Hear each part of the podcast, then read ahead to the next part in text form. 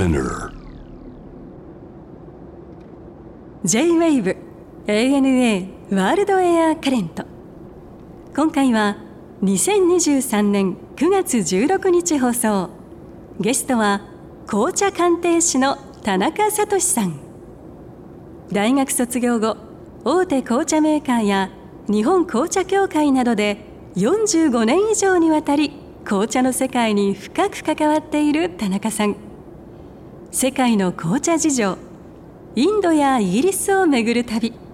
さらに田中さんの意外な趣味のお話も伺いました。お楽しみください。さて今日は僕も大好きな紅茶のお話をいろいろと伺おうと思います、えー、田中さんは紅茶鑑定士というお仕事と申し上げてよろしいんでしょうか、はい、そうですね。これは？資格があるんですか？実はあの紅茶鑑定士という公式の資格はございませんがなるほど。あの、まあ、紅茶の鑑定というのはいろんなあの場面でですね必ず必要になりまして、えーはい、いわゆる紅茶ビジネスをしていく上でですね、はい。えー、もちろん紅茶会社では紅茶の買い付けをする時にも鑑定しなければいけませんし、はい、えー、出来上がった製品にするためのブレンドを決めるところも鑑定、うん、えー、が必要になります。それと紅茶の生産国でですね、はい、お茶を作って実際の世界のいろんな、まあ、バイヤーさんとかユーザーさんに出していく品質ができるかどうかその品質のレベルに達しているかどうか判定するのも産地の鑑定、はい、えー、あとはあオークションでの鑑定いろんな場面で鑑定があるので、ええ、私はたまたま紅茶メーカーに入社した関係で、うん、紅茶周りの仕事をずっとかなり長年やってきたのでですね、はい、まあ、あの紅茶鑑定士と言わせていただいても差し支えないんじゃないかということでこの言葉本についてはですねこのタイトルで名前を使わせてもらってます。でその、まあ、紅茶の世界にまあ、入っていくわけですけどその日本のこう紅茶文化って、まあ、僕らのちっちゃい時からもう毎日のように飲んでいましたが、まあ、コーヒーか紅茶かみたいな感じじゃないですか、はい、そうですね。これは日本においては、まあ、いつ頃からだと思えばいいんですか？紅茶をたしなむようになったのは、うん、そうですね。あの紅茶自体は多分明治維新後にですね、うん。はい、海外からも入ってきたし日本からも日本はお茶作りはやっていたので、ね、やっぱり西洋文化には紅茶はなくてはならないものなので、うん、日本から例えばあのインドにですね、はい、紅茶作りを研究に行った、うん、あの方なんかもいたりして大体まあ明治以後ということになります。うん、世界中まあ紅茶のまあ産地どんどん広がってるでしょうけれども、ええ、どれぐらいあると思えばいいんですか？はい、あの大きいところはインドケニアスリランカ。なるほど。これが3つ三大紅茶生産国だと思いますが、はい、あの大体熱帯の、まあ、赤道の上下ぐらいのところにはですね、うん、お茶の栽培と紅茶作りにふさわしい気候のところはあるので、まあ、結論的に言うとですね赤道直下ならどこでもいいんではなくて雨もしっかり降る、はい、モンスーン気候のあるアジアは大体紅茶作ることができますね、まあ、インドもスリランカも、ね、まあ、インドネシアなんかもそうです。あとはあのアフリカに行ってですね、ケニアもちょうどあの雨が結構降る時期雨季の時期があるので、モンスーンの世界ではないけれども大紅茶生産国になっています。世界一ってのはどうなんですか？世界一、ね、生産量は。インドです。あそうですか。インドはねあの国民がまあ紅茶をままさに栄養源として、うん、ミルクもですね、うん、砂糖もたっぷり入れてチャイとしてね、飲んでますね。飲み終わったら下に捨てて 器をねそうですね。また土に土に帰っていくっていう。そうですね。ねですから1人当たりの紅茶の飲用量もすごい量です。で14億人の人口ですからそうです、ね、消費量も圧倒的に多くて、うん、インド国内の、まあ、紅茶を全部賄うと同時に海外にも輸出する分を作るということでですね、うん、圧倒的に紅茶の生産量はインドが一番。なるほど。で今はあの、まあ、日本ではセイロンスリランカが有名ですが、うん、実は生産量的には、今あのケニアがダントツのこう伸び盛りの2位になってまして。あそうですか、はい、なるほど。スリランカはまあその間に中国とかいくつかトルコとか入ってきたんで今5位ぐらいになってるかもしれませんね。あそう、はい、まあそれでもやっぱり紅茶の生産というのはかなり国まあねほらそれこそ去年のデフォルトみたいな時も、はい。はいねもうお金ないから石油と紅茶交換しろって話してましたもんね。ああそうですね。スリランカはまあ紅茶がですね、はい、非常に国をさせる重要な産業でですね。だよね。紅茶により意味があるんだもんね。もう、ね、紅茶に関してはもう国を挙げてですね、うん、えー、これがまあ自分の国が生き残る道だということで、はい、国家政策みたいなことで力入れてますね。なるほど。はいあの紅茶を求めての旅が多いと思うんですが、はい、まずじゃあインド、はい、ちょっとお伺いしたいんですが、はいえ。ー、どういう旅ですか？これはですねあの私勤めていた会社では大体技術系の人間はですね入るとまあ入社して早めの時期にですねインドスリランカは必ず経験させるというのがあって、うん、私の非常に印象に残っている、まあ、紅茶の産地に行く旅行としてはですね、うん、まあ、そこの第1回目がインドのコルカタから初めて入っていった出張でしたね。その後結局インドには10回以上行ってますけども、ええ、まあ最初の印象っていうのは強烈だったですね。はい、僕もインド一度だけ旅をしましたけど、やっぱり強烈なものありますよね、え、まあ、旅そのものも変わってきますしね、アッサムというのはその町としてはどういうふう雰囲気なんですか、はい、アッサムは実はですね、ええ、なかなか外国人が入りにくい地域で今は結構行けるようになったようですけどもなかなか行きたくても行けなかったんですね。うん、で最初に行けたのは、まあ、南インドとかダージリンに行けましたがアッサムはようやく2000年代になって初めて行ったんですが要するに入域許可を取るまでが簡単じゃなかったんですね。やっぱり現地の非常に豊かなところでヒマラヤから流れ出てブラマプトラ川というのが東から西にずっと横に長いアッサム州を流れてそれが最終的にガンジス川になっていくようですけどもその平地に沿ってですね川の両岸にはもう非常にこう気温も高くて、えー、降水量も多いところですからお茶もよく育ってですね、うん、茶園がたくさんあるんですね。うん、まあ、そういったところを横幅何キロぐらいあるんでしょうか、まあ、500キロどころじゃない1000キロぐらいあるような横幅のですねあの州をですね、まあ、端から端までこう茶園がいっぱいあるのでですね、えー、まあ、最初はガウハーティっていうあのアッサム州の州都に入ってから、そこからは車でですねずっと移動していくんですね、一部飛行機を使うこともありますが一番そのブラマプトラ川の上流に行くとアッパーアッサムといいましてディブルガルというですね有名なあのまたいいアッサム茶の産地があるんですが、アッサム茶自体はその全体で取れていまして、それぞれの茶園にですね、あの実際訪問その時は初回のアッサム訪問の時はですね、あの茶園に行きまして、まあでもほとんどやっぱりこれお茶の生産量すごいでしょうから、はい、そのそこに従事していらっしゃる方が大半なんでしょうね。そうですね。アッサム州は非常に多いですね。ねね。ただ農業も盛んでですね、はい、まあ、お米作りもたくさんやってますし、うん、野菜もたくさん取れるんでですね、うん。そういう意味ではまあ非常に豊かな州なので、うん、まあ、インドとしてはねあまり独立されたら困るということであんまり外国人に安易に入れ入れるわけにいかないという時代が長くなりましたね。ね。はい、一方これダージリンっていうのは、はい、まあ紅茶好きじゃなくても名前は分かると思うんですけど、はい、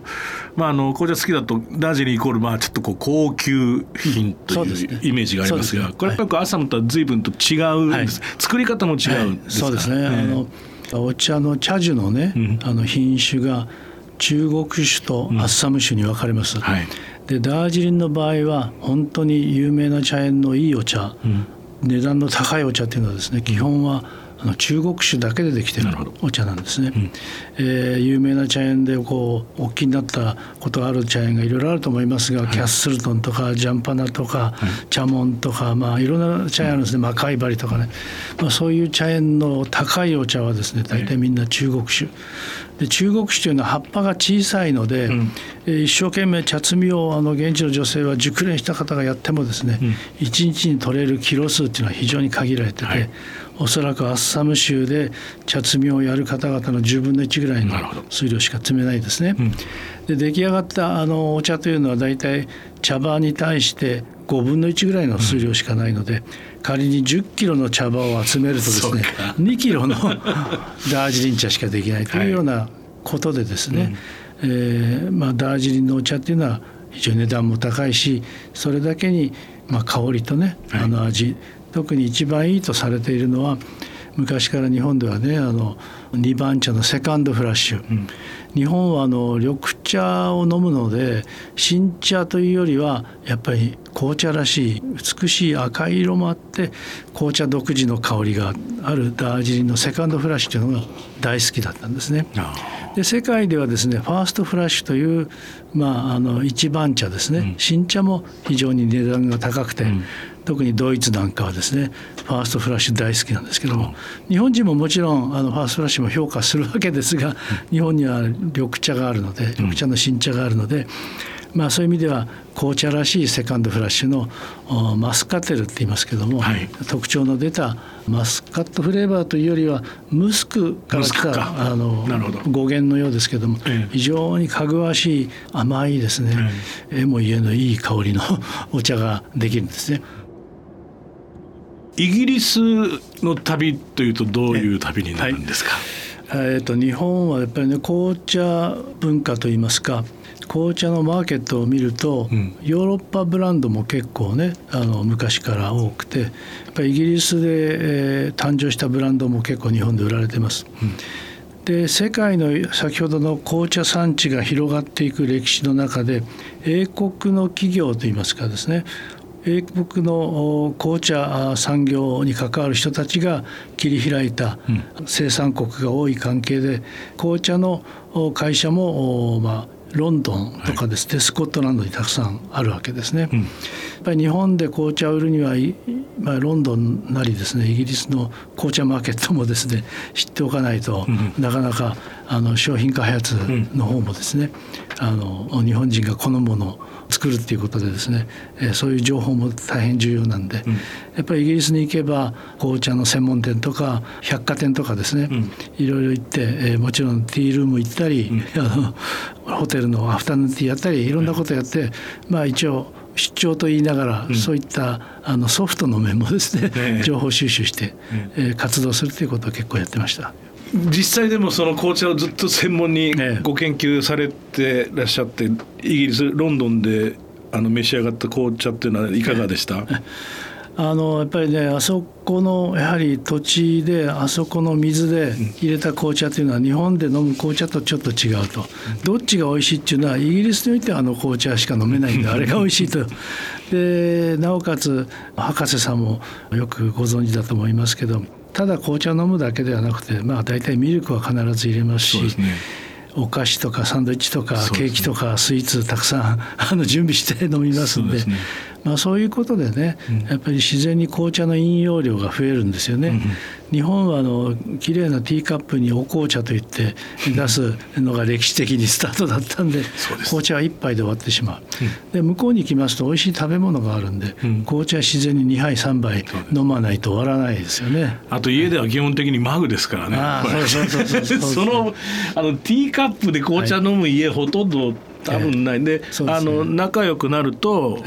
うちに遊びに来たお客様にもまずマグで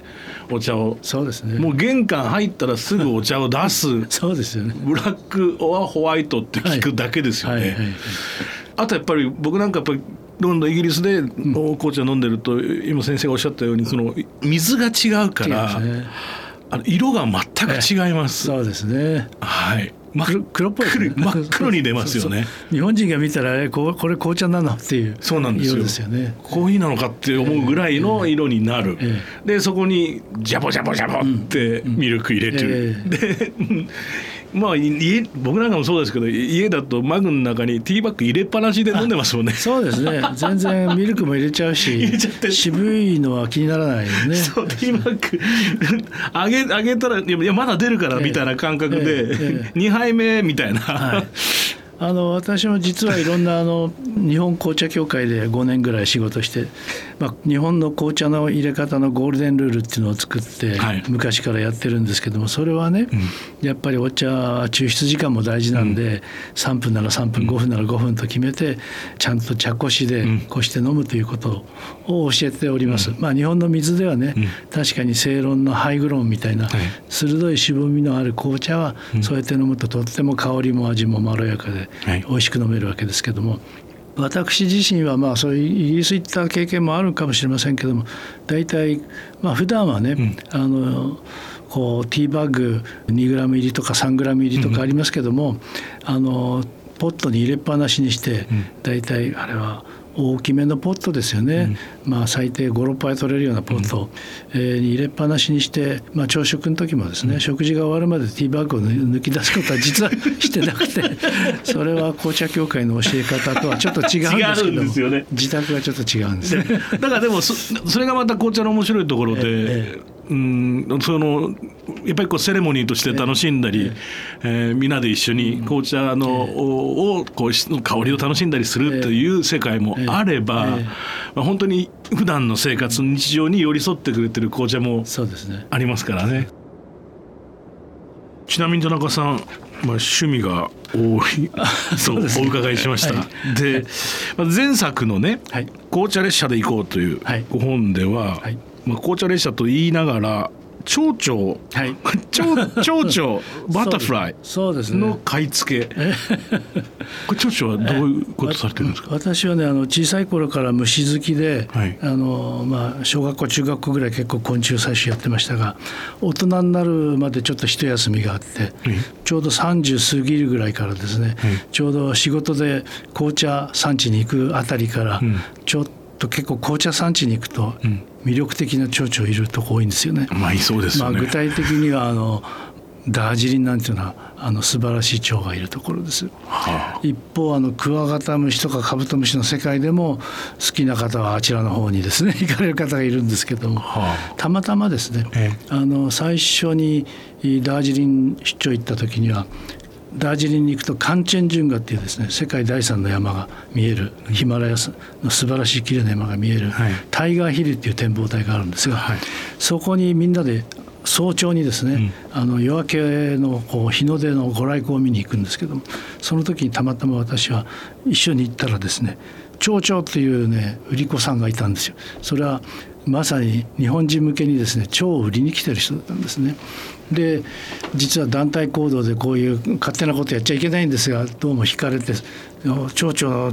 俺はそういう趣味があるけどどどんな町持ってんだっていうようなことでですね話が始まってじゃあぜひうちに来いって言うんでそのすぐそばに住んでる人だったんですね。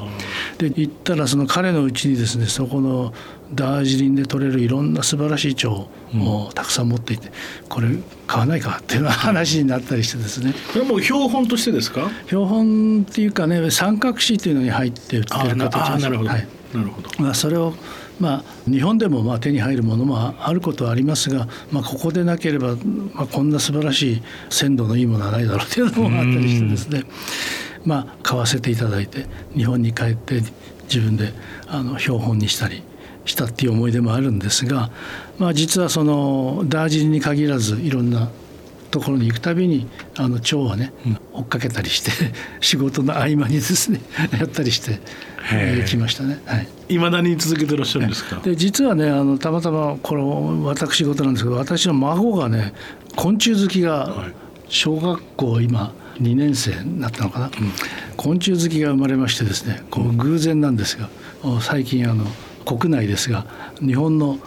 国鳥と言われる大紫を先日ですねこの夏もですねちょっとぜひ取りに行きたいっていう孫の要望に応じて行ったりしたりうまく取れましたけれども。どこでですか？山梨県ですね。あそう。そこはねあの取っちゃいけない場所とかっていうことではなくてね、うんただ今ねあの結構減ってきててなかなか取れたらラッキーっていうとこで私がたまたま30年ぐらい前に行った場所をもう一回行ってみたらねあのそこは今もねその木が残っていて蝶の集まる木があったんですね。すごいね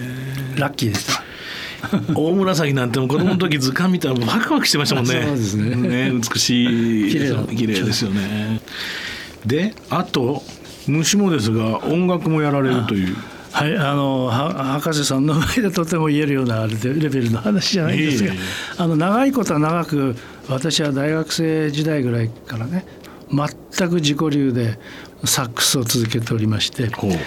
もともと渡辺貞夫さんとかね、はい、あとはジョン・コルトレーンとか、非常にこう聞く方で、うん、えー、入っていってですね、まあ、そういう真似は到底できないけれども、うん、まあ、あんなふうになれたらいいなという夢を持ちながら続けていると。でもうこのずっとアルトサックス1本できたんですけども、はい、テナーサックスを買ってソプラノサックスも買ってで今あの3本揃ったんでですねいろんなことを。であの私の大学の同級生とね、うん、あの親父バンドを作ってやったりしてます。うん、いやもう音楽っていうのはね、はい、い。や本当に仕事にする僕なんかもうねなりわいですけど、音楽の本質はやっぱりその、うん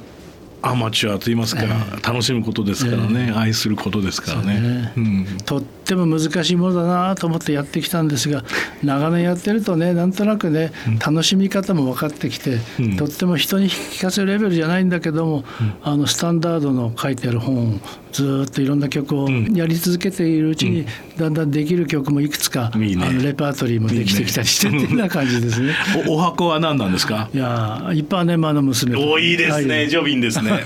最高じゃないですか。今年の3月に5本を出されました、はい、えー、これはタイトルが「もっと美味しい紅茶を飲みたい人へ」と「はい、What a Wonderful Tea World」ということですが、はい、これはどういった5本になりますか？いわゆるあの紅茶の初心者からちょっと紅茶を自分は詳しいよって人誰が読んでも楽しめる本、うん、そして紅茶で知っておいていただきたいことを全部盛り込んで欲張り、であの Q&A で1ページ単位でできてるんで、とっても見やすいです。で私が撮った写真をですね、えー、たくさん散りばめてありますので、はい、私がこれまでに言った紅茶あの産地とかですね、うん、消費国とかので撮った写真を使って本を仕上げてます。うん、で特別にあのアピールしたいところとしてはフードと紅茶の組み合わせ。これを楽しんでいただけるように、うん、紅茶っていうのは別にあのイギリスの食べ物だけに合うわけではなくて、うん、洋風の食べ物に合うだけではなくて、日本の食べ物、中華料理何でも合います。でその考え方が分かるようにですね、チャートで書いてあります。でそういう時にどういう紅茶をどのような飲み方で、え飲むと美味しく飲めるか、うん、例えば日本のお寿司の時にはですね、うん、えー、例えばお寿司にはワインで言えばあの白ワインとかですね、うん、えー、ちょっと担任の少ないブルゴーニュワインが合うと言われてますけども、紅茶の場合もそういうそれに合う紅茶、はい、あの例えばニルギリとかですね、はい、スリランカのヌアラエリアとかまあ割とこの日本のお寿司に合う紅茶としてはそういうライトな紅茶、はい、で例えば中国酒のお茶なんて例えばダージリン先ほどお話出ましたけども、うん、こういう日本食にもとっても合うわけですよね。うん、でまあそういうな考え方で例えばお肉の料理にはボルドーのワインが合うと言われてもるようにですね紅茶の場合もアッサムとか、うん、ウーバーのようなですね、うん、担任の強いお茶、まあ、そういったことも見れば分か分かるように、はい、このチャートで、フードとのペアリングも書いてあります。はいさて最後にこれ必ずゲストの方に伺ってるんですが、はい、田中さんにとっての旅って一体何ですか、はい、はい、私はもともとあの仕事で行ってたんですけれども実はプライベートでも行っていろいろ感じる結果ですね。自分発見と自分回復そして人々との感動共有っていうことです。はい、ね、自分回復、はい、やっぱりね疲れた時でも旅行に行くと回復するんじゃないかな。と、うん、本当の自分ここにあるんじゃないかなっていうのを気づいたりすることがある、ありますね。ありますね。ありますね。楽しい時間でした、はい、ありがとうございました、ありがとうございました